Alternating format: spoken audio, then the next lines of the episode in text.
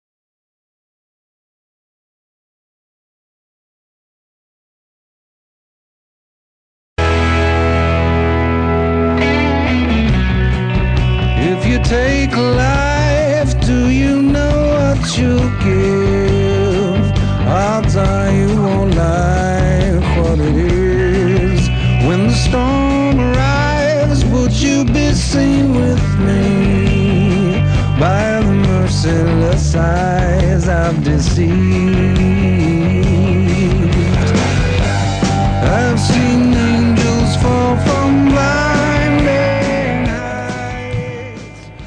el entresijo de los hierros de nuestro automóvil, atrapados en un amasijo entrecruzado de historias, vidas, cables, angustia y dolor físico, y rodeados de racismo, violencia, machismo y delincuencia en Los Ángeles, California. Esto es Licencia para Filmar, el programa que semana tras semana os eh, trae, pues bueno, las novedades de cine, los estrenos más recientes, las efemérides del día, las noticias que vendrán y, y hoy por fin ya dejamos de lado la- los meses locos que hemos tenido de, de, pues de, cele- de ceremonias, de premios, de entregas, galardones, en fin. Y volvemos ya pues a, a nuestro esquema habitual, volvemos con un particularísimo bastante especial. Pero no me voy a adelantar, así que de momento os, os dejo con el, el equipo técnico de, de aquí, de la, del, pues de la, del programa. Empezando por... Voy a empezar por las damas, así que Víctor, buenos días. Encantado. Hola, ¿qué tal? Buenas tardes. Víctor que está enfrente de mí, hoy yo a los mandos, así que perdonadme si las chapuzas son demasiado evidentes. Sergio, que, que desde la última vez creímos que te había comido un navi, tío. ¿Cómo estás? Hola, buenos días, tú dices. No, no, está un poquito liado, unas gestiones, pero ya, ya he vuelto. ya he vuelto. También tenemos a Cristina Hola, buenas. y a Debbie, Hola, buenas tardes. que se va ahora, ahora mismo se va a poner a leernos las efemérides de hoy, 18 de marzo. Pues como tú has dicho, hoy es 18 de marzo, el set- 77 día del año del calendario gregoriano y el 78 en los años bisiestos. Y quedan 278 días para finalizar el año. Como acontecimientos no tenemos ninguno de cine, así que voy a leer los que a mí me ha apetecido leer. En 1229, Federico II, Sacro Imperio Romano, se declara a sí mismo rey de Jerusalén durante la Sexta Cruzada. En 1850 se funda la American Express por Henry Wells y William Fargo. En el 22, en la India, Mo- Mohandas Gandhi es arrestado por desobediencia civil y condenado a seis años de cárcel, de los cuales solo cumplió dos. En el 22, Aralia, el asteroide de 1973, lo descubre Carl Wilhelm Reinmuth. En 1975 se crea el ECU, la moneda que iba a ser eh, la anterior al euro, que al final fue un intento fracasado. En el 89 en Egipto se encuentra una momia de 4.400 años en la pirámide de Giza. Y bueno, en el 2009 se reportó el primer enfermo de influencia porcina en México, que ha causado la epidemia que todos conocéis como la gripe A y de la que ahora mismo nadie habla. En nacimientos, en 1872, Anna Hell, cantante y actriz polaca. En 1886, Edward Everett Horton, actor estadounidense. En 1901, William H. Johnson, actriz afroamericano. 1905, Robert Donat, Robert Donat, actor inglés. Me gusta mucho el papel que tiene Robert Donat en Los 39 escalones. Creo que es el papel de su vida. Sí, lo que iba a comentar, que es el actor de los 39 escalones, para el que no lo conociera. 1919, Christopher Chalice, que es un cinematógrafo británico. 1926, Peter Graves, actor estadounidense, que murió, ha muerto este año además. En 1931, John Fraser, John Fraser, actor escocés. En 1938, ponme música. Sasi Kapoor, actor hindú. En el 43, Kevin Dobson, actor estadounidense. En el 43 también, Toula Grivas, una actriz ciega. En el 47, Patrick Chesnais, actor francés. Y Patrick Barlow, actor y escenógrafo británico. En el 50, Brad Dourif, actor estadounidense. Y Eiji Okuda, actor y director japonés. En el 55, nuestra querida Ana Obregón, actriz española, bióloga, presentadora y demás Queridísima. queridísima. En el 59, Luc Besson, director de cine francés. En el 59, Irene Cara, actriz y cantante estadounidense, que es la actriz de Fame y la cantante del tema de Flashdance. En 1960, Richard Biggs, actor estadounidense, que falleció en el 2004. En el 60, James McPherson, actor escocés. En el 62, Thomas Ian Griffith, actor estadounidense. Y Etsushi To- Toyokawa, actor japonés. En el 63, Vanessa Williams, actriz y cantante estadounidense, que es la actriz que hace junto a Chayanne la película Baila conmigo. En el 65, Yoriko Dugat, Duguchi, actriz japonesa. En el 70, Queen Latifah, cantante y actriz estadounidense, que es la mamá Morton de, de Chicago y el mamut Ellie en Ice Age. Bueno, la voz, obviamente. Bueno, podría ser la actriz también, ¿eh? No, la voz. Qué. En el 72, Dane Cook, cómico estadounidense. En el 75, Sutton Foster, actriz y cantante estadounidense. 76, Giovanna Antonelli, actriz brasileña, aunque suene un poco italiana. En el 78, Kalila Adams, actriz estadounidense. Ah, vale. En el 79, Brandon Lee, actor porno estadounidense. En el 79 también, Daniel Harris, actriz norteamericana. En el 80, Sofía Miles, actriz inglesa. Y en el 81, Jam Nara, actriz y cantante coreana. Y en fallecimientos, 1892 Isidoro Máquez, actor español. En el 1963 Wanda Hawley, actriz estadounidense. En el 69 Barbara Bates, actriz estadounidense. En el 78 Peggy Booth, actriz. En el 90 Robin Harris, actor y cómico de Estados Unidos también. 91 Vilma Banki, actriz húngara estadounidense. 92 Antonio Molina. ¿Cuánta act- gente vive del cuento, eh? ¿Cuántos actores han nacido? Bueno, fallecer menos. En el 92 Antonio Molina, que a este sí que le conocéis también todo, el minero. En, en el 2006 Mi- Michael Atwell, actor británico. En el 2008 Anthony Minghella, director de cine. En el 2008 Andrew Britton, escritor estadounidense, que eso se me ha colado. Pero una, una pregunta, ¿estos han nacido? Estos han muerto. Han muerto, pero no lo has dicho. Sí, he dicho fallecimientos.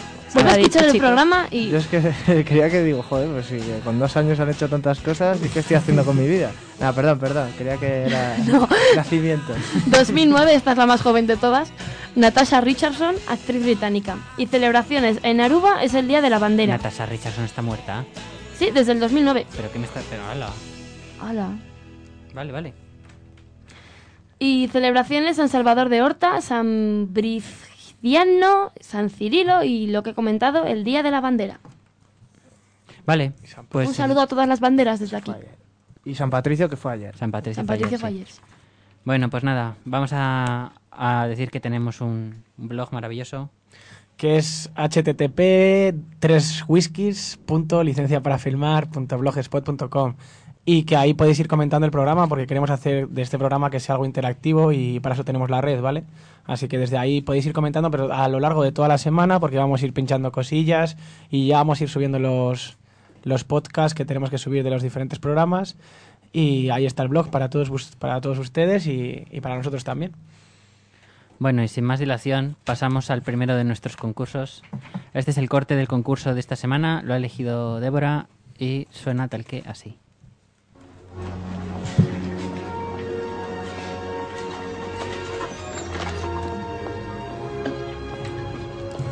Aquella noche mis sueños se hicieron realidad. Y como todos los finales felices, fue una tragedia que yo mismo había planeado. Porque lo había conseguido. Por fin había roto con Joe, con el pasado, con el golfo, con la pobreza. Me había inventado a mí mismo. Lo había hecho cruelmente, pero lo había hecho. Era libre.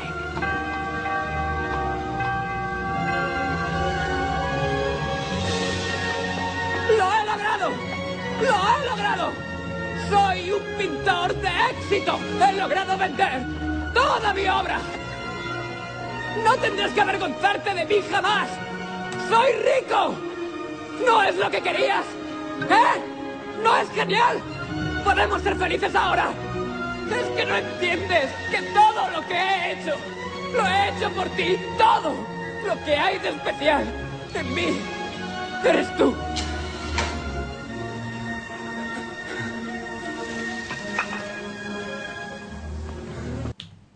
Oh, well, everybody's heard about the bird. Bird, bird, bird. The bird's a winner. Well, a bird, bird, bird. Bird is a winner. Well, a bird, bird, bird. Well,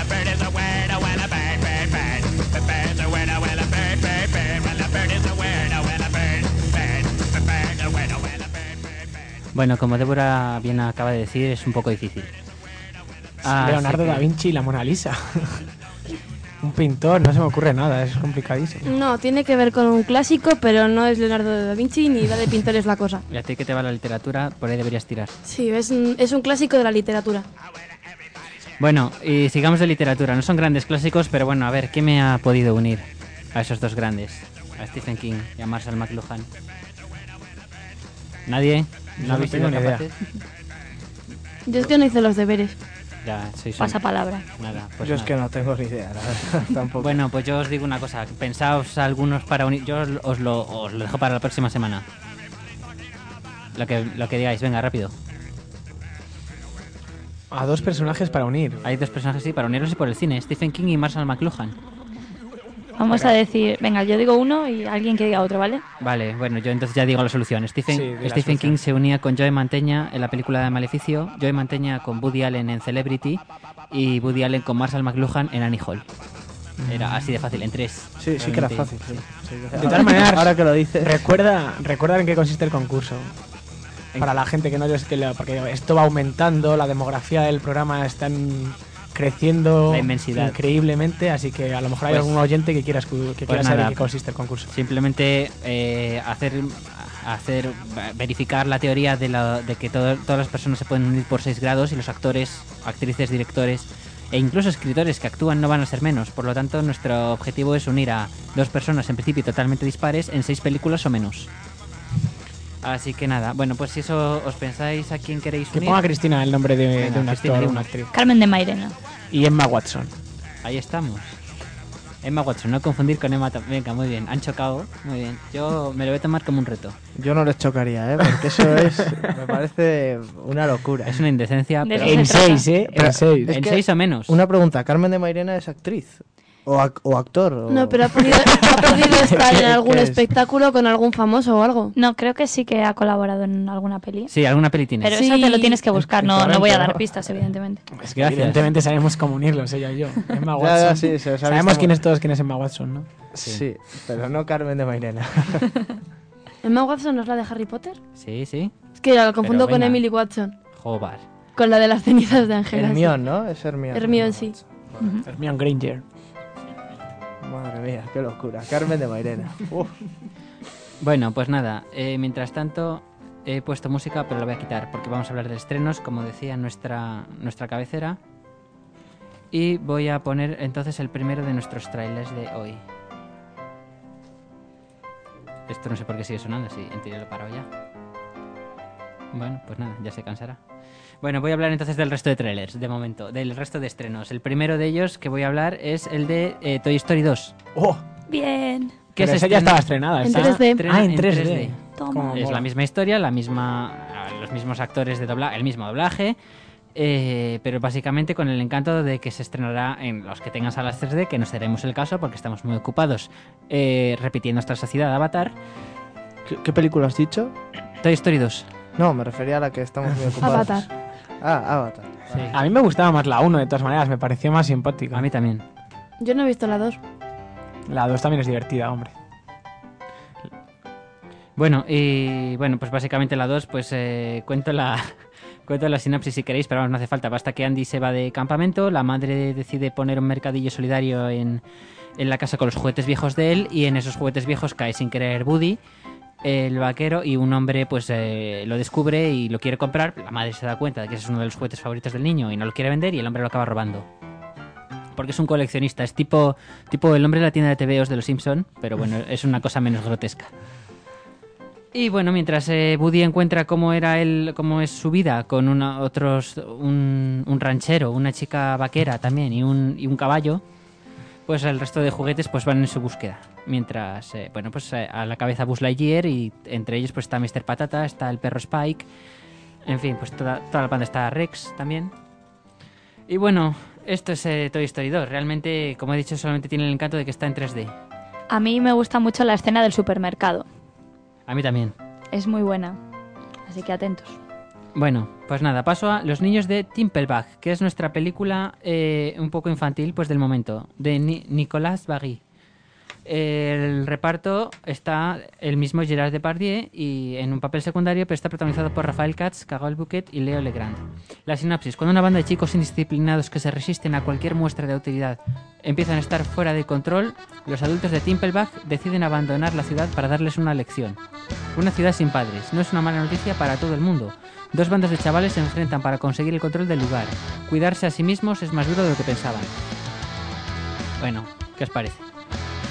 De Timpelbach. Demasiada hipnosis, ¿no? A mí, a mí ya me lo has matado. No sé, yo por ahora Toy Story 2, ¿eh? la, la opción clara. pero- Bueno, pues nada, sigamos entonces. El, a ver si, si consigo hacer callar la música, porque viene de ninguna parte. Eh, vamos a ver. No, pues no, no puedo.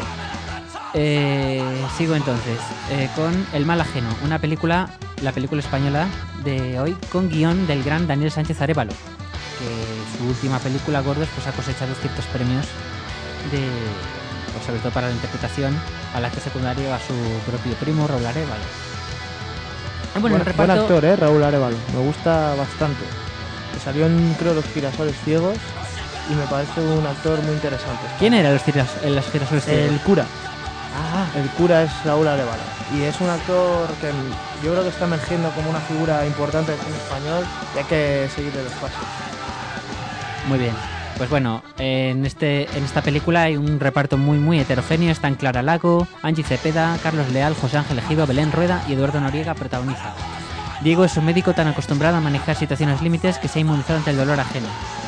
El intento de suicidio de Sara, una de sus pacientes, hará que su compañero sentimental señale a Diego como responsable directo de lo ocurrido.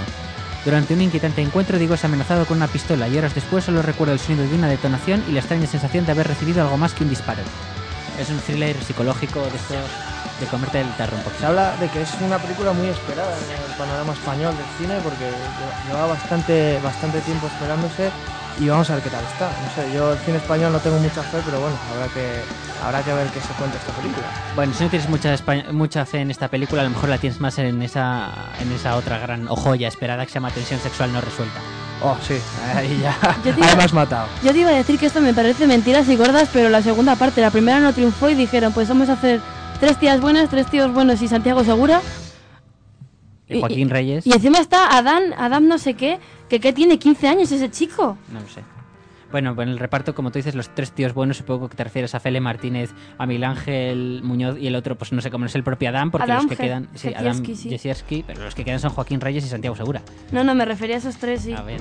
¿Cómo han podido engañar a Santiago Segura para participar Joaquín en la Reyes, película? más así, ¿no? Y a Joaquín Reyes. Bueno, y a Fele, que Fele tampoco es muy... Bueno, Fele Martínez desde que salió en Física y Química yo ya le he perdido cualquier respeto. Ya, Yo bueno, pero... Yo, y por lo mismo, además.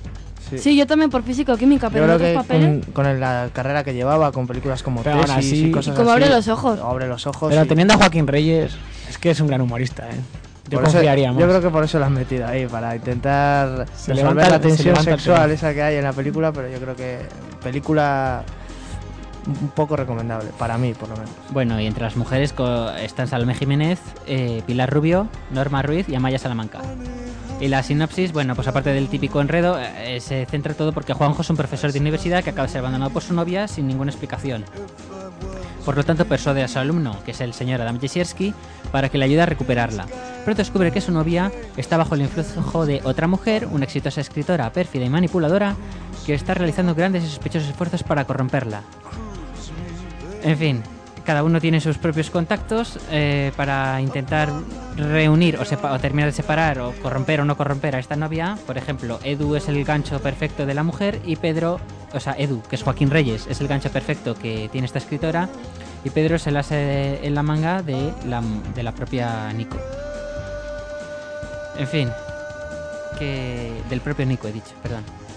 Así que bueno, yo esto lo dejo aquí. Yo creo que, que lo más esperado de esta película, creo haber oído hace tiempo, no sé si será así, que hay una escena un poco subidita de tono entre Pilar Rubio y Amaya, y Amaya Salamanca, puede ser. No sé, no, n- eso no. Caballeros de la mesa. de verla.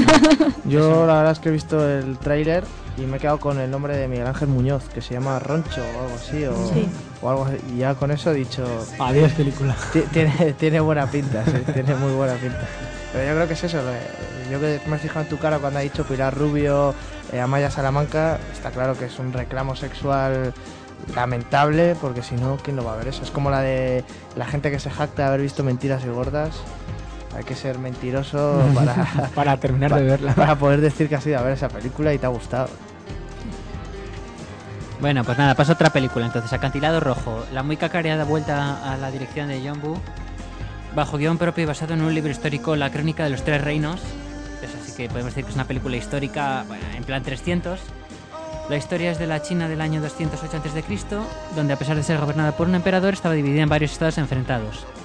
Un primer ministro utiliza al emperador como títere para declarar la guerra a un reino al oeste del país, gobernado por el tío del emperador que el fin que perseguía a este ambicioso primer ministro era eliminar a todos los reinos y convertirse en, en él mismo en emperador de una China unificada. Por lo tanto, este tío del emperador envía a su asesor militar como enviado especial al reino, intentando persuadir al soberano de este reino de la necesidad de unir fuerzas. En fin. Bien, Básicamente, o sea, la historia es más larga, pero no me quiero extender mucho más en la sinopsis. Básicamente son chinos pegándose, pero en plan guerra, en Ah. plan run, no en plan... Jackie No tiene Chan. trama política entonces por detrás ni nada. Yo diría que no. Bueno, habrá que verla, tampoco sabemos, ¿no? Habrá que esperar a, a que se pueda ver. El protagonista es Jet Li, por No. curiosidad. Tony Leon Cafai. Este es el protagonista de Election. Que esa peli sí me gustó mucho. No, no, no, aquí, aquí no veo yo a Jet Li. No veo a ningún. a- aparte de Tony Leon, no veo a ningún nombre así relevante. Brothers, la última película de John Sheridan. Eh, eh, de Jim Sheridan, perdón. El director de películas tan emblemáticas como En el nombre del padre Gran película. y todas estas películas sobre el IRA, que siempre sale Stephen Hoy, por ejemplo, está hablando de eso y se me había olvidado el nombre, macho, de la película, en el nombre del padre. Sí.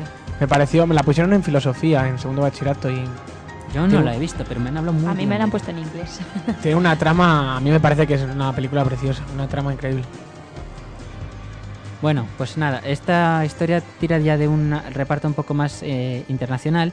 Son Toby Maguire, Jake Gyllenhaal, Natalie Portman, Sam Shepard y bueno, otros que... Ah, Ethan Suplee y Katie Mulligan, la hoy famosa Katie Mulligan, que en realidad es un remake de un film danés.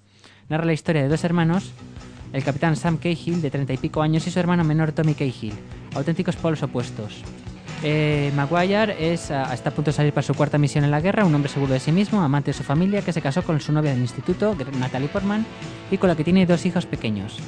Tommy, su hermano, que es eh, Gyllenhaal, siempre ha dado tumbos, pero ha conseguido salir adelante gracias a su ingenio y a su encanto. En su primera noche fuera de la cárcel es fiel a su papel de provocador durante la cena de despedida de Sam en casa de sus padres, eh, donde su padre es un marine retirado. Bueno, en plena guerra, el hombre de el hermano desaparece y él tiene que cuidar de la hermana y habrá tensión sexual y habrá pues esto. En realidad, evidentemente, al final, no al final, pero el hermano reaparecerá, no estaba muerto, pero oh, ya me cepilla a mi cuñada. No es una historia demasiado original, por lo que veo aquí. Eh, y sigo yo con lo que creo que es el más esperado, un poco porque quizá el más esperado para mí porque sus principales protagonistas me, la deben. Me la deben los dos. Me, refiero al libro de Ellie, dirigida por Allen Hughes y Albert Hughes y protagonizada por Denzel Washington y Gary Oldman. Entre otros está Mila Kunis, está el gran Ray Stevenson, que yo solo por Ray Stevenson voy a ver una película. eh, Jennifer Beals, Michael Gambon y el, el gran Tom Waits. También eh, o sea, en un papelillo como actor. ¿Y de qué trata? Pues que en un futuro no muy lejano, unos 30 años después de la guerra final, un hombre solitario camina sobre la desolada tierra que una vez fue los Estados Unidos. No existe civiliza- civilización ni ley, las carreteras están en manos de pandillas que matarían por un par de zapatos o una pizca de agua. Pero ninguno de ellos está a la altura de este viajero. Ellie, que es Denzel Washington, solo busca la paz, pero si se le desafía antes de que sus oponentes tengan tiempo de darse cuenta de su fatal error, Ellie termina con ellos. Lo que defiende con tanto empeño no es su vida, sino la esperanza de un futuro, una esperanza con la que ha cargado y protegido durante 30 Uh. años. Violencia por la paz, uh, violencia por principios. A mí eso del fin justifica los medios nunca me ha gustado. No me parece una película muy recomendable. No Vamos, sé. por la sinopsis que estás haciendo es un tío que va matando a gente por buscar la paz. Sí, Buenas sí, tardes. porque bueno, evidentemente está el otro malo, Carnegie, que es Gary Oldman, un despota que se ha autoerigido en jefe de, en un improvisado pueblo de ladrones que le quiere quitar el, el libro de marras. No sé, un poco. No sé, porque yo, vamos, por guion, por lo que está haciendo de guion de historia, no. Que luego a lo mejor la película es divertida y tal, pero vamos. No, sí, yo precisamente por eso, o sea, realmente no espero ningún alarde, ningún prodigio de imaginación, pero la última película que vi de Gary Oldman no me gustó, ya lo diré más adelante en el programa. La última película que vi de Denzel Washington, que fue la de Salto al Tren, era Basura para reciclar, era una película para un ecologista, para ver basura reciclada, yo llevo a un ecologista y le llevo a ver Asalto al Tren. Pero realmente yo acabé muy muy decepcionado y por eso creo que me la deben. No sé si la... ¿Con o sea, qué sentido estás haciendo eso del ecologista? Basura reciclada. Ya, ¿y por qué el ecologista tiene que ver basura reciclada? Ah, Pobre hombre, a lo ¿a mejor le le- gusta el cine bueno. Sí, pero a un ecologista también le gusta la basura reciclada. Y a ti no, A mí no me, no me termina de disgustar, no me gusta esta basura reciclada. consumista. Te, te iba a decir un respeto a los ecologistas. Yo los también, respeto. estoy flipando con eso. Es el chiste de respeto. Samuel, dejadle. No me ha gustado nada. Me parece muy bien que no te guste, por eso lo he hecho. Que, que hay ecologistas. Aquí hay, bueno. Bueno, y ya para, para salirme un poco por la tangente, tenemos un comentario. Un saludo del trono desde Salamanca, nos piden, nos dicen. Un saludo al trono de Salamanca. Eh, Trueno, un saludo. Hola, Trueno. Trueno, te queremos. ¿Quién, es, ¿Quién eres? Que pongan el blog quién es, por favor. Que pongan el blog quién es. Trueno. Algunos ya sabemos quién es, pero bueno, sí, la, gente, todo, macho. la, la gente lo, lo reclama, por favor, que se revele en su identidad. No, pero está muy bien que nos escucha gente desde Salamanca, desde Córdoba. Este programa está llegando a alcanzar unos, unos Ojo. límites ¡Ojo! Ojo que. Ojo, Radio Nacional, que dicen que a lo mejor una asalto emisora. al tren Pelham te están oyendo, ¿eh, Samu? Ojo. Que esa basura llega muy lejos, ¿eh? Así que ten cuidado. Y a lo mejor grupos ecologistas están detrás de todo este movimiento estudiantil. Yo tengo miedo a una querella criminal, ¿eh? la pagas tú, por cierto. Vale, pues no, la, la paga la Jose, yo soy insolvente. Recordamos lo que pasó con Jiménez de los Santos, ¿eh? Ten cuidado. Bueno, no me compares con ese cantamañanas. Bueno, y de momento con esto tengo que decir, yo, venga, ¿qué nos vamos a ver entonces, de todas las que he dicho? El libro de Eli. Además, yo estuve en Madrid la semana pasada y hicieron una campaña publicitaria en Madrid impresionante. Había gente con mascarillas ahí por las calles, sobre todo en el rastro, Pero a lo mejor no era por la película. que sí llevaban carteles del libro de Eli. Hombre, si lo dices será por algo, Samuel. Vale, vale.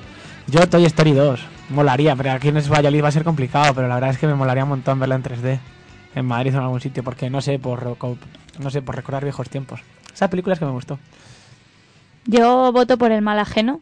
Tengo muchas ganas de ver a Noriega en, en el papel de hombre maduro, porque siempre le han dado un papel como de, de chiquillo y tal, y en esta película pues, pues ya adquiere otro nivel, ¿no? ¿A quién han dado un papel de chiquillo siempre? A Eduardo Noriega, así Noriega. como de joven, tal. sí, no pero es que le ponen un tío de 40 años, ¿no? es, es, sí, de un padre. es. Que dicen Pues- que el, el maquillaje fue la, fue el mismo, el, el que hace el maquillaje es el mismo que hizo el de, el de Amenábar en Mar Adentro. Pues yo ratifico, igual sí que me iba a ver la española. Yo Toy Story, porque Sí, quiero, señor, quiero ver algo alegre y Un tío que divertirme y no sé, quiero, aunque sea la vuelvo a ver en cualquier Yo solamente sitio. por ver al señor Potato, Yo a qué grande era, qué vosotros- papel. que- Su mejor interpretación ahí. Yo creo en esa que película. no ha vuelto a actuar igual, ¿eh? Dicen que, que tenía que explotar en Toy Story 3, pero decayó mucho. Sobre Sin embargo, el spot publicitario. descompuso, se Sí, descompuso. no, el spot publicitario lo protagoniza Mr. Potato y me parece muy bueno. Me Yo creo que mejor que la película, incluso. Yo, creo que están ahí entre el viejo de el viejo de App y Mr. Potato están luchando por el próximo Oscar. Yo creo que vosotros os vais a ver Toy Story 2 y, y no acabéis la película. Os, os sacan de ahí con acusaciones de pederastia, de pedofilia y de Pero todo. ¿por qué dices estas burradas hoy, Samuel? Te veo... No, hombre, no. Me dirás que no. O sea, vais ahí dos hombres maduros y formales ahí ¿Hombres maduros dónde? rodeados de niños. Yo me lo quiero ir a pasar bueno. bien y por eso voy a ver una película de ese estilo. Iros con Nacho, que ¿Qué también quieres ver? ¿El libro de Eli? Ya se, ya, no. ya se explicarás al juez, ¿no? Vale, vale. Que yo iba a deciros que es curioso que habéis mencionado al Mr. Potato varias veces como señor Patata, como Mr. Potato, Mr. Patata y señor Potato. Señor Potato, como Lo queramos. llamado de cinco formas diferentes. que Cuando hemos tenemos relación, eh. tenemos relación con la gente, pues Qué no. confianza con el personaje. Yo no le llamaba pota de milagro. ¿verdad? Mi colega el Pota. Bueno, entonces, y venga, ¿qué hemos, qué hemos ido a ver? Mm, Yo he visto la película del concierto. ¿Y qué te ha parecido? Eh, todo gira en torno al compositor Tchaikovsky. Y bueno, la, lo que es la historia es un poco predecible, pero tiene unos puntos bastante buenos de humor. Pero bueno, no es una película muy destacable, es para pasar el rato simplemente. Yo he visto Fast Food Nation.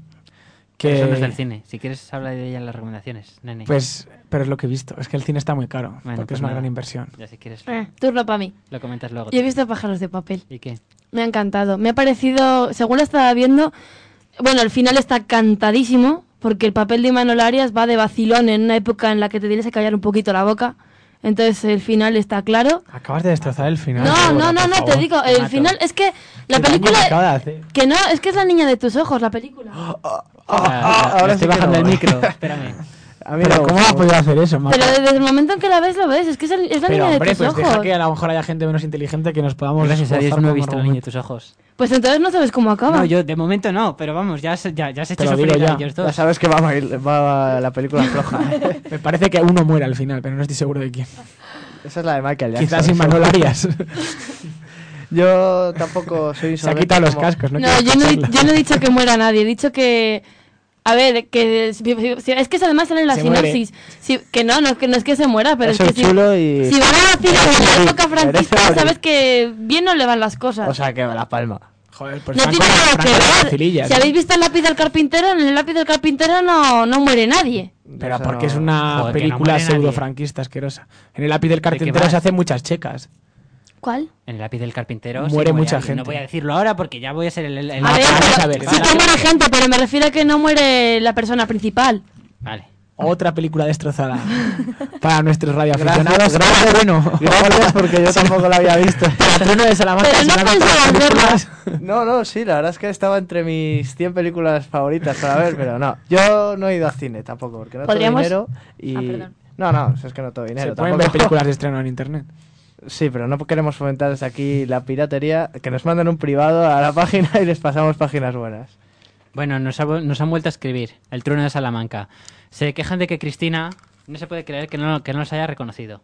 Y también se quejan de que yo les haya fallado. Yo sabía, quién, Ah. yo sabía quiénes erais. Ah, yo ahora que lo dice. Yo sí sabía Ah, yo también. Es para no Yo- destripar yo también. finales. ¡Hombre, trueno! ¡Qué vida! Molas un huevo, trueno. Trueno, eres Con ese, mejor. con ese seudónimo seguro que es un crack. ¿Quién es? ¿Quién es? O una crack. No sé si- Tú sí sabes quién Si es. quieren revelar la identidad por Bueno, Salamanca. sigamos sí, con el programa, sí, que seguro que hay más oyentes aparte de trueno. Vale. No lo creo. que se pero- manifiesten. Bueno, pues nada, antes de pasar a la, a la al box office, quiero poneros yo la canción. No os voy a poner la, o sea, os la voy a poner, pero por un motivo, porque luego cuando ponga la otra canción en en noticias lo entenderéis. Pero os voy a poner un rap, un rap del señor Dem X, que se llama X Gonna Give It To Ya. Y mientras, o sea, sí, la, la vais a sufrir un poquillo. Si, si me apiado de vosotros, no os la pondré entera. Pero, em, pero bueno, y mientras la oís, me, me decís a qué os recuerda, si os recuerda algo, ¿vale? Uh.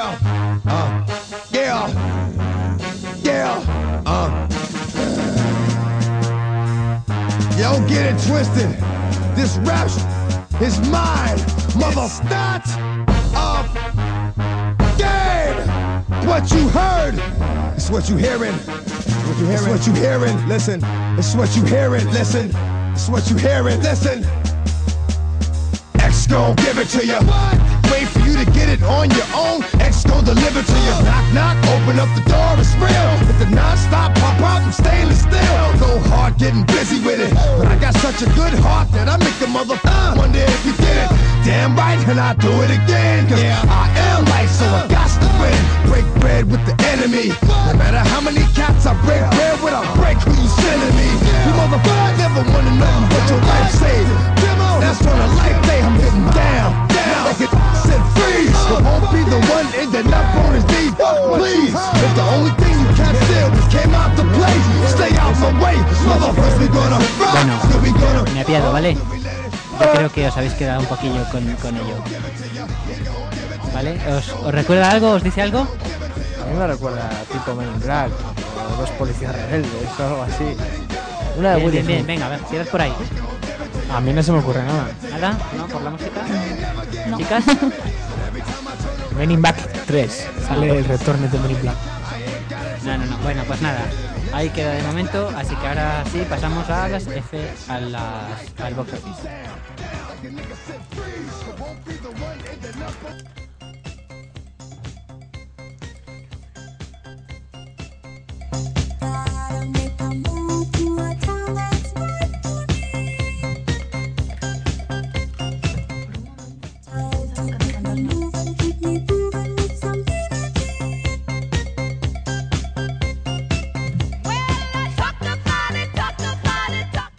Bueno, vamos con el box office que, que nos, que os traigo esta semana del 18 de abril.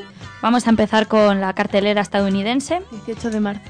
Ay, perdón, de marzo, sí. Si quieres que sea abril, Tengo, ahora mismo tengo hacemos. tantas ganas de que sea abril que es que en todos los lados escribo que es abril. Lo siento. Al- perdón por, Nada, nada, por, el error. Bueno, eh, en el top 10 de la cartelera estadounidense tenemos en el número 10 The Craziest, en el número 9 Cop Out, en el número 8 Brooklyn Finest, en el número 7 en nuestra querida Avatar. Ya va por el 7, ya va bajando el asunto. Pero sigue sacando dinero, es que me parece impresionante. Lo has dicho y se ha ido, ¿eh? ¿Has visto?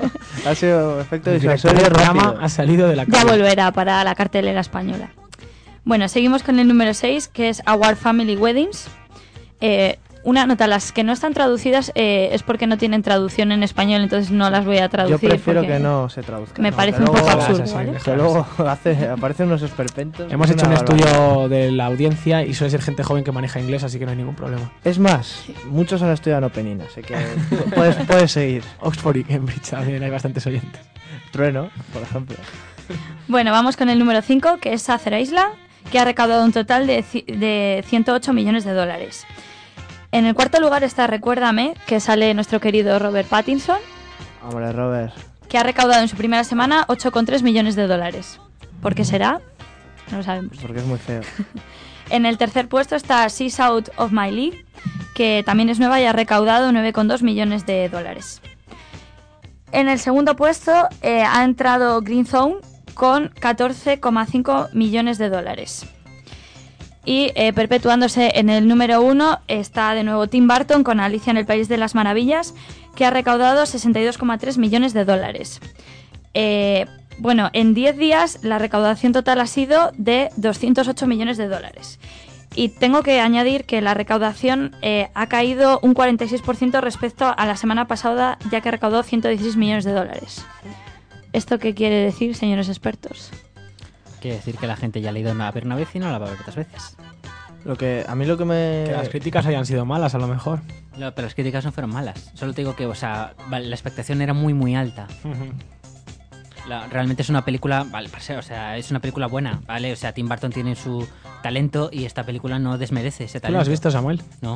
Yo, yo creo que el problema que tiene Alicia es que justo viene después de Avatar y va a estar expuesta Ya, a muchas sí, hay un exceso de- comparaciones. también de 3D, ya, ya no es la Entonces, novedad. Esperamos que aparezca... Pero sigue siendo una recaudación muy grande. No, no, ¿eh? sí, No la- puede pero yo creo que es, eh, va a caer en las comparaciones con Avatar y eso va a ser eh, perjudicial para, para Alicia y lo estamos viendo. A O mejor- beneficioso, a lo mejor, ¿eh? Hombre, no sé, yo creo que Avatar no a bajó, no bajó tanto, porque América es como el, varón- el baremo que mide lo que va a ser en Europa. Ya sabemos cómo somos aquí. También está en una fiebre de cine, Avatar, porque le cayeron todos los Oscars, esas son semanas de mucha recaudación y eso se nota también.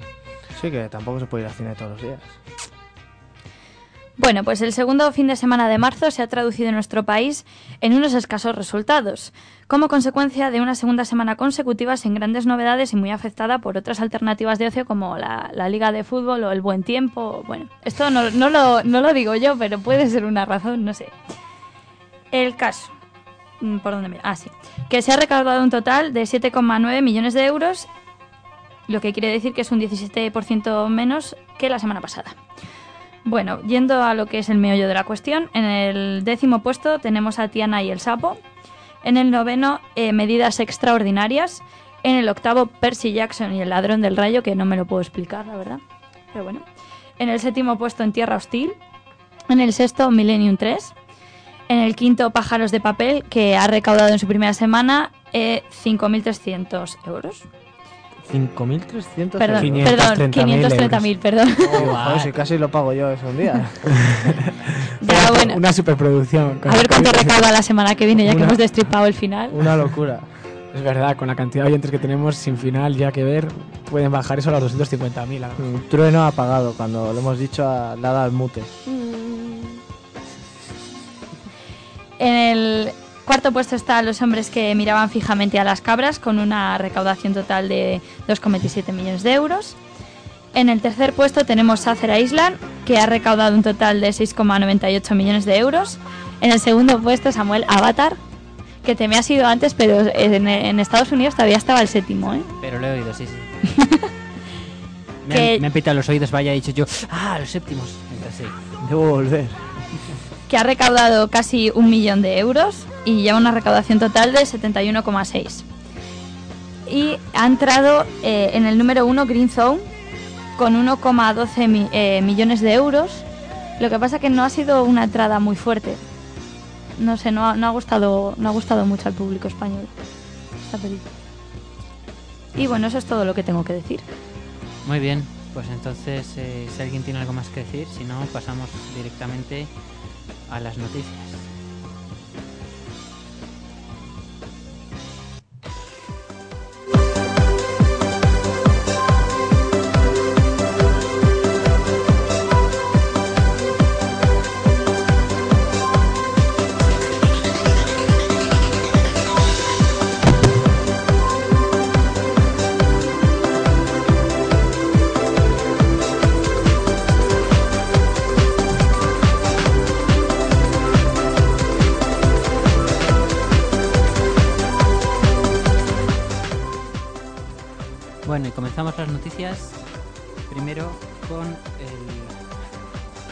Samuel, arrímate un poquillo. Vale, muchas gracias. Ahí. No, pero es que me, me habéis bajado porque yo me he puesto bajo. Si no, me, me subo un poquillo. Ahí. Maravilloso. Bueno, pues nada, voy a hablar con una noticia que ha dado Sir Ian McKellen a un medio tal día como hoy, diciendo que la película del Hobbit se empieza a rodar en julio. Qué grande. Sí, toma. Tengo Gracias muchas por esa ganas. noticia, Samuel. Bueno, tengo, tengo, tengo mucho más. O sea, yo a partir de esta noticia...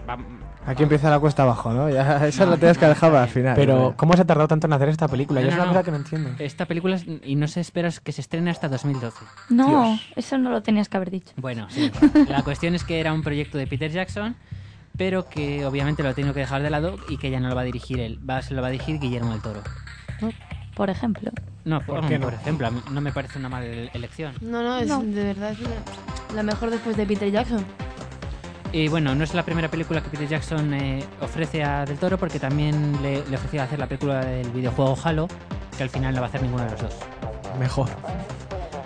Oye, Bueno, Samuel, una cosina. dímelo. ¿Sabes si el, el actor que hace de Bilbo va, va a repetir o...? Vale, a ver, es lo que voy a ir diciendo. Ah, perdón, vale, vale. ¿Quién va a repetir en esta película de la saga? Va a repetir Kate Blanchett como Galadriel, va a repetir Hugo Weaving como Elrond, el propio Ian McKellen como Gandalf, repetirá por supuesto Andy Serkis como Gollum y dos nuevos fichajes. Ron Perlman, que será Thorin, rey de los enanos, y Doug Jones. Y Doug Jones, pues si no sabéis quién es, pues era el fauno del laberinto del fauno, Ah. también era el tipo que tenía los ojos en las manos y que bueno, pues un ¿Y de qué va a hacer? No se sabía aún. Solo está confirmado que participará en la película Y- como actor, pero no sabe qué va a hacer. Vale, vale. Y Hará no está confirmado. Vamos a Bilbo, venga, ¿qué es lo que os, os, os- os morís por saber? Aún no se sabe quién va a hacer de Bilbo, pero se barajan hasta cinco actores. Rin Arkin, que yo no sé quién es, es un actor curtido en televisión, pero no he visto nada de lo que ha hecho. James McAvoy, el protagonista de películas como Wanted o Seda, que también sale en las crónicas de Narnia, que hace también de un fauno, de un fauno un poco más natural. Eh, David Tennant, el nuevo Doctor Who. Shia LaBeouf, el protagonista de las películas estas de Transformers, que ahora ha sido el hijo de Indiana Jones. Fuera. Bueno, ya, yo con, con las... eh, quitando a Tennant, es el que más me gusta. Yo- ¿Sí? Sí, y el otro es Daniel Radcliffe. Ay, no, por favor. ¿Qué dices? ¿Potter? Como, Potter. Harry Potter. como Bilbo. Como Bilbo. Pero de joven. No lo rescatéis. Todos son jóvenes. No lo Claro, descartéis sí. porque puede ser que... Hombre, tiene mucho tirón, ¿no? Claro, es que tiene tirón, y- es una película de este calibre. Y el chaval ese, dentro de lo que cabe, Pero es que está encasillado. Sí, Por eso, yo que- creo que a lo mejor Sí, es su opción para salir de ahí, pero claro. Es que yo ponía ver a, como un Harry Pippin a un Sansagaz de los de antes, ¿no? Qué buenos eran. ¿Cómo vas a poner a Pipe de esas sagas para hacer de Bilbo? Que, no, aunque se repita, pero a mí me parece que caracterizaron muy bien a los hobbits. No sé cómo, qué maquillaje y qué producción van a tener. ¿Van a ser la misma que el Señor de los Anillos? Sí, sí, sí, está muy, muy Entonces ligado. va a ser seguramente una superproducción increíble. Tiene pinta. Bueno, eh, la película se va, a, se va a dividir en dos partes. En principio, la segunda parte iba a ser una escuela, una secuela que, que no se iba, que no estuviese contada, una historia totalmente original que llenase un poco el vacío que hay entre el, ese vacío que de como de Entre, 60 sí, años entre la el comunidad Hobbit del anillo y el hobbit. y la comunidad del anillo. Pero eh, bueno, no 60 obstante, años no, hombre. Hay 60 años de, de- de un sitio a otro, sí. No. Anda, desde que Bilbo está joven. Bilbo que tiene está 20 viejo. y luego... Sí, bueno, Sí, por 50 ahí. yo calculo. Bueno. Sigo, entonces. Pero bueno, eh, Guillermo del Toro ya ha, desmentido estos rumores. Ha dicho que, que lo que pretende es realmente. Bueno, tengo aquí unas citas de. se- Según Reuters. Según la agencia Reuters, pues eh, eh, lo que ha dicho Guillermo del Toro es que no puede, no puede dejar tanta riqueza que tiene la misma historia del Hobbit. No, no, no lo puede dejar de lado. Tampoco quiere tirar mucho del material que dé el apéndice del final o todo lo que sea y que cree que los personajes que ya están definidos eh, están suficientemente son lo suficientemente ricos como para dar para dos películas. Hombre, está claro. Simplemente con la creación de Gollum ya puedes tener ahí media hora tranquilamente. Es impresionante. El relato de la barca, de cómo se cae el anillo y todo eso. Yo creo que sí que tienen de sobra con el Hobbit para hacer dos películas. Yo creo que sí. Peter Jackson, no obstante, no se desvincula de todo el proyecto, sino que sigue como productor ejecutivo. Hmm. Es un poco el mismo papel que hace Lucas en, la- en los episodios 5 y 6 de la Guerra de las Galaxias. Guillermo del Toro dirigirá las dos películas del Hobbit y que la principal razón de esto pues será básicamente que no tenga eh, los conflictos temporales que tenía eh, Peter Jackson rodando King Kong, rodando The Lovely Bones ahora para hacer esta película. No obstante, yo creo que también hay otras cosas, como por ejemplo que hay una gran expectación para esta película, como habéis mostrado vosotros. Evidentemente, si elige Peter Jackson, la expectación va a ser muchísimo mayor. Y evidentemente la, la decepción pues será, será mucho, mucho mayor. Entonces, bueno, aparte de esto, el mismo Peter Jackson también ha dicho que bueno, que quiere dar a, a cancha a otro director para que exprese su creatividad y que le des un, un halo de originalidad sin la cual, sin, sin la que sin Que Guillermo puede del ser buena también, ¿eh? No sí, se yo puede no negar. digo que no. Yo de hecho tengo más fe en Guillermo del Toro que en el propio Peter Jackson. Es que con Jackson Lovely Bones ha bajado mucho. No he visto Lovely Bones aún.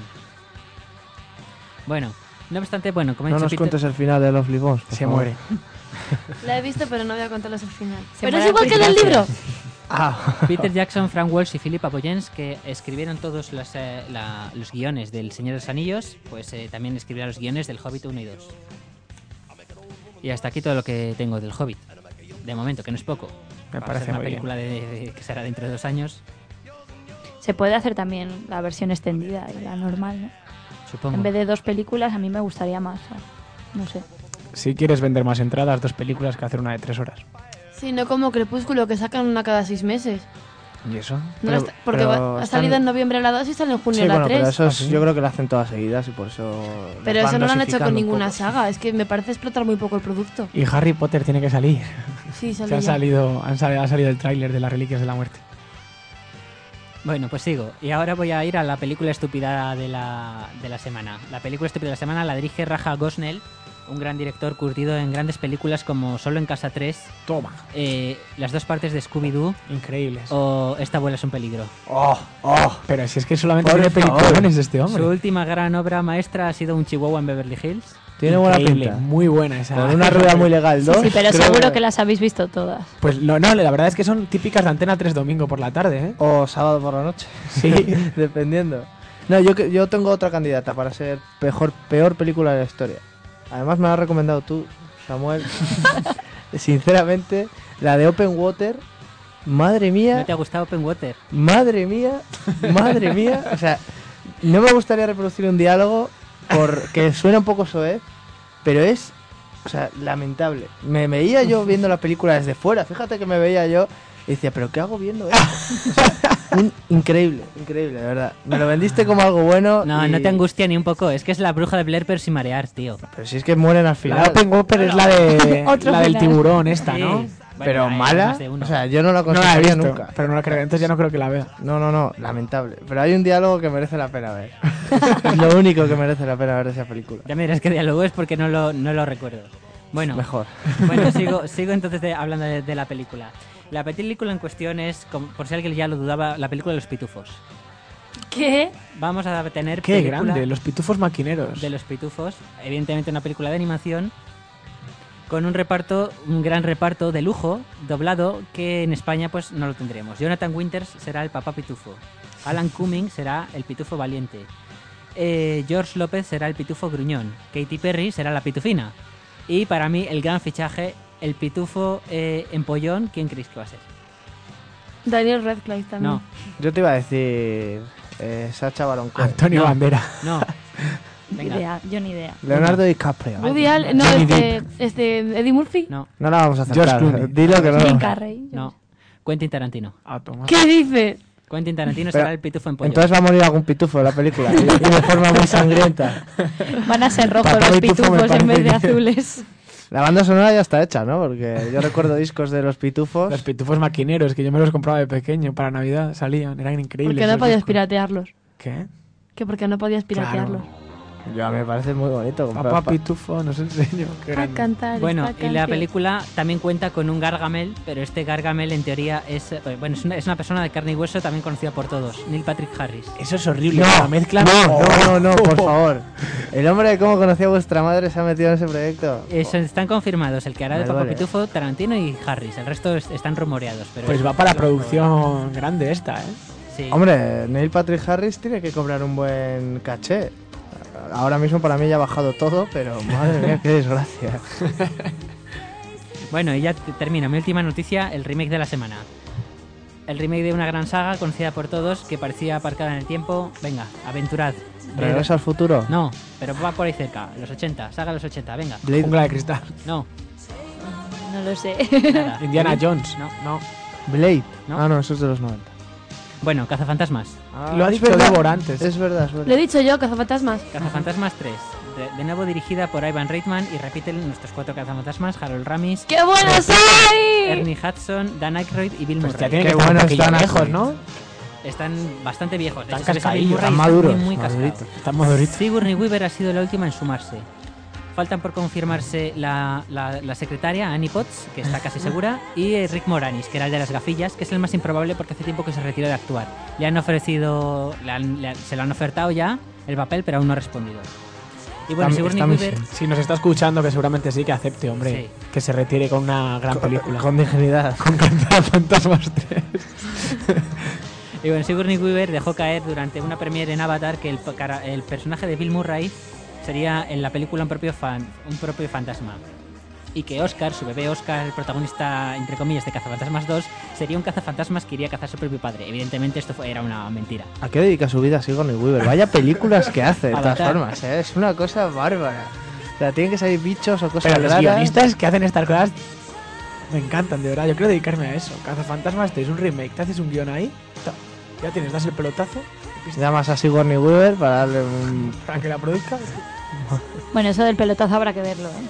Porque no porque sea cazafantasmas. Estos americanos les gusta todo. No tiene por qué, ¿eh? Ya verás, dentro de un año, cuando este programa se esté emitiendo por todo el mundo, tendremos en la- el box office a Pitufos en el primero y a Cazafantasmas en el Y, y nominados para la mejor banda sonora los A Pitufos Quentin Tarantino, sí, seguro, vamos. Estaremos haciendo la quiniela de los Oscar con, con Gargamel, de mejor actor secundario. Vaya nivel, ¿eh? Lo que trae Hollywood, madre mía. Será en 3D, ¿no? Lo de las cazafantasmas. Yo, yo pensaba los pitufos en No. 3D. También, No, no, ninguna. también. No. Estaría No bonito. Bueno, y ya termino. Entonces, esta era ya mi última noticia. Y bueno, si os acordáis del rap de antes, era por esto, Por Cazafantasmas. por cazafantasmas. Sí, yo lo he dicho. Ese momento que me has dicho que no tenía que haber hablado. No lo sé. Tenías hablar. A lo que voy. Debías. Hay un, hay un gran remix que ya se ha dado a conocer en esta radio, en el programa de segundas partes siempre fueron buenas, los miércoles de, siete- de 8 a 9. Y bueno, nada, os lo voy a poner entonces el, remi- el remix de la banda sonora de los cazafantasmas con un rap de Demex. Aparte de la gran teoría que circula por internet de que todas las canciones de Demex eh, casan con la banda sonora de los cazafantasmas. Así que os dejo con el remake del remix de Ex Gonna Give It To Ya y los cazafantasmas. Yeah. Uh. Yo, get it twisted. This rap shit is mine, motherfuckers. A fucking game. Fuck what you heard. It's what you hearing. It's what you hearing. Listen. It's what you hearing. Listen. This It's what you hearing. Listen. Gon' give it to you. Fuck, wait for you to get it on your own.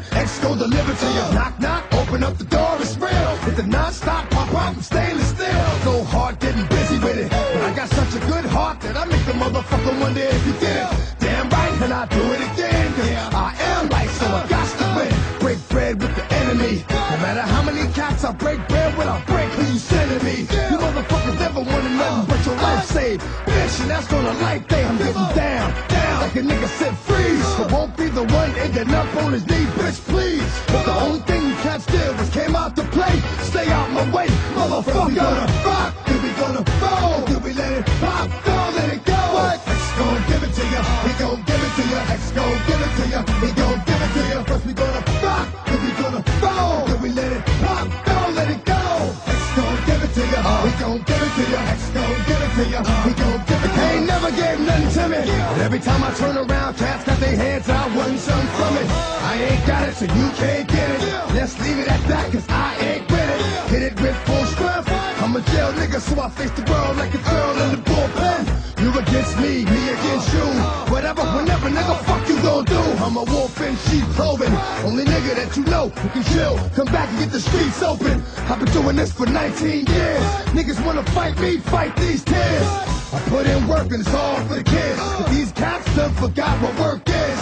They don't know who we be looking, but they don't know. Decía que, bueno, vamos a, vamos a ir aligerando porque se nos ha echado mucho el tiempo encima y se nos ha olvidado una, una, una sección. Ah, Se me ha olvidado a mí tontamente, por eso pido, pido disculpas. Es que es joven y están Eh, haciendo ahora, así que joven e tiempo al inexperto. tiempo. Yo mm, tengo que disculparme. Tienes un virus en el pincho, por cierto. Gracias, armado. gracias, Víctor. Eso es peor que estropear una película. Has tenido un Navy en el pincho. Sí, tío. Eres un cerdo. Bueno, pues nada, haz una intro a tu, a tu corte, venga. Hagamos una intro a mi corte. Que, como todos nuestros oyentes saben, nosotros emitimos desde Valladolid. Millones de oyentes. Matiza. Millones de oyentes saben. Nosotros emitimos desde Valladolid. Y un suceso no trágico, un suceso esperado. Fue la muerte de Miguel Delibes y nosotros somos estudiantes de periodismo y tenemos que tener una relación especial con esta con la figura de este personaje. Y como estamos en un programa de cine, yo lo que quiero decir es que el cine tiene una gran deuda con Miguel Delibes, porque salvo la excepción de Los Santos Inocentes, creo que se han destrozado todas sus obras en el cine. Y si hasta aquí alguien que lo diga con Camino, el Camino me parece que es una que lo destrozan. No lo he visto. Totalmente de acuerdo con, con lo del camino. Yo Es creo- una me parece que es que destrozan la novela, por ver favor. Esa, ver esa película que esperas que haya. Sí, sí, lo que sí, por lo- sí. No lo mismo porque es muy difícil plasmar lo que se, se lee en el libro, pero es una sensación de un quiero y no puedo que. Increíble. Para eso mejor no hacer Y película. lo que está claro es que Los Santos Inocentes fue una conjunción de, Es que está Terele Pávez inmensa también Sí. en esa película. Yo creo que fue una conjunción de cosas que, que llevó a que fuera una gran, gran película del cine español. Y decir que nada, que es que la producción de todas las películas de Miguel Delibes se hizo en la década de los 70, 60 y que eso ha hecho mucho daño a su obra. Así que para los directores que nos escuchan, que, que, sé- que sé que son muchos, que, que tenemos una gran duda con este autor. y productores, y y productores. no te productores, porque es que son no- novelas increíbles de una narrativa fácil, pero directa y que se tendría que llevar al cine. Y para recordar a esta esbelsa figura, a este personaje increíble de, Valladolid, que hay un corte y que lo va a poner. La Milena se va a escapar. Déjala volar. Yo no quiero que la Milena me se vaya. ¡Eh, eh! ¡Milena bonita! ¡Milena bonita!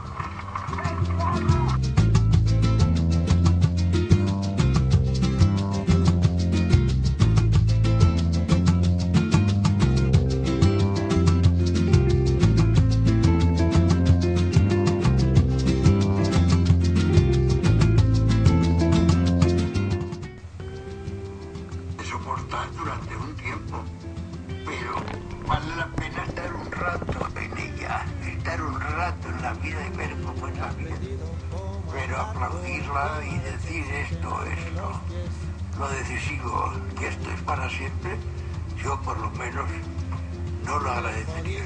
abrazar sin notar el calor que dicen que desprende. Yo abrí los ojos ahí en la acera Recoletos. La primera palabra que oí fue vallisoletana. Entonces yo pensaba, hombre, ese buen castellano que yo he cogido de gorra, Sin pagar nada por ello, me he servido como instrumento de ese castellano. ¿verdad? Le debo algo a la ciudad. Y más tarde, quién sabe.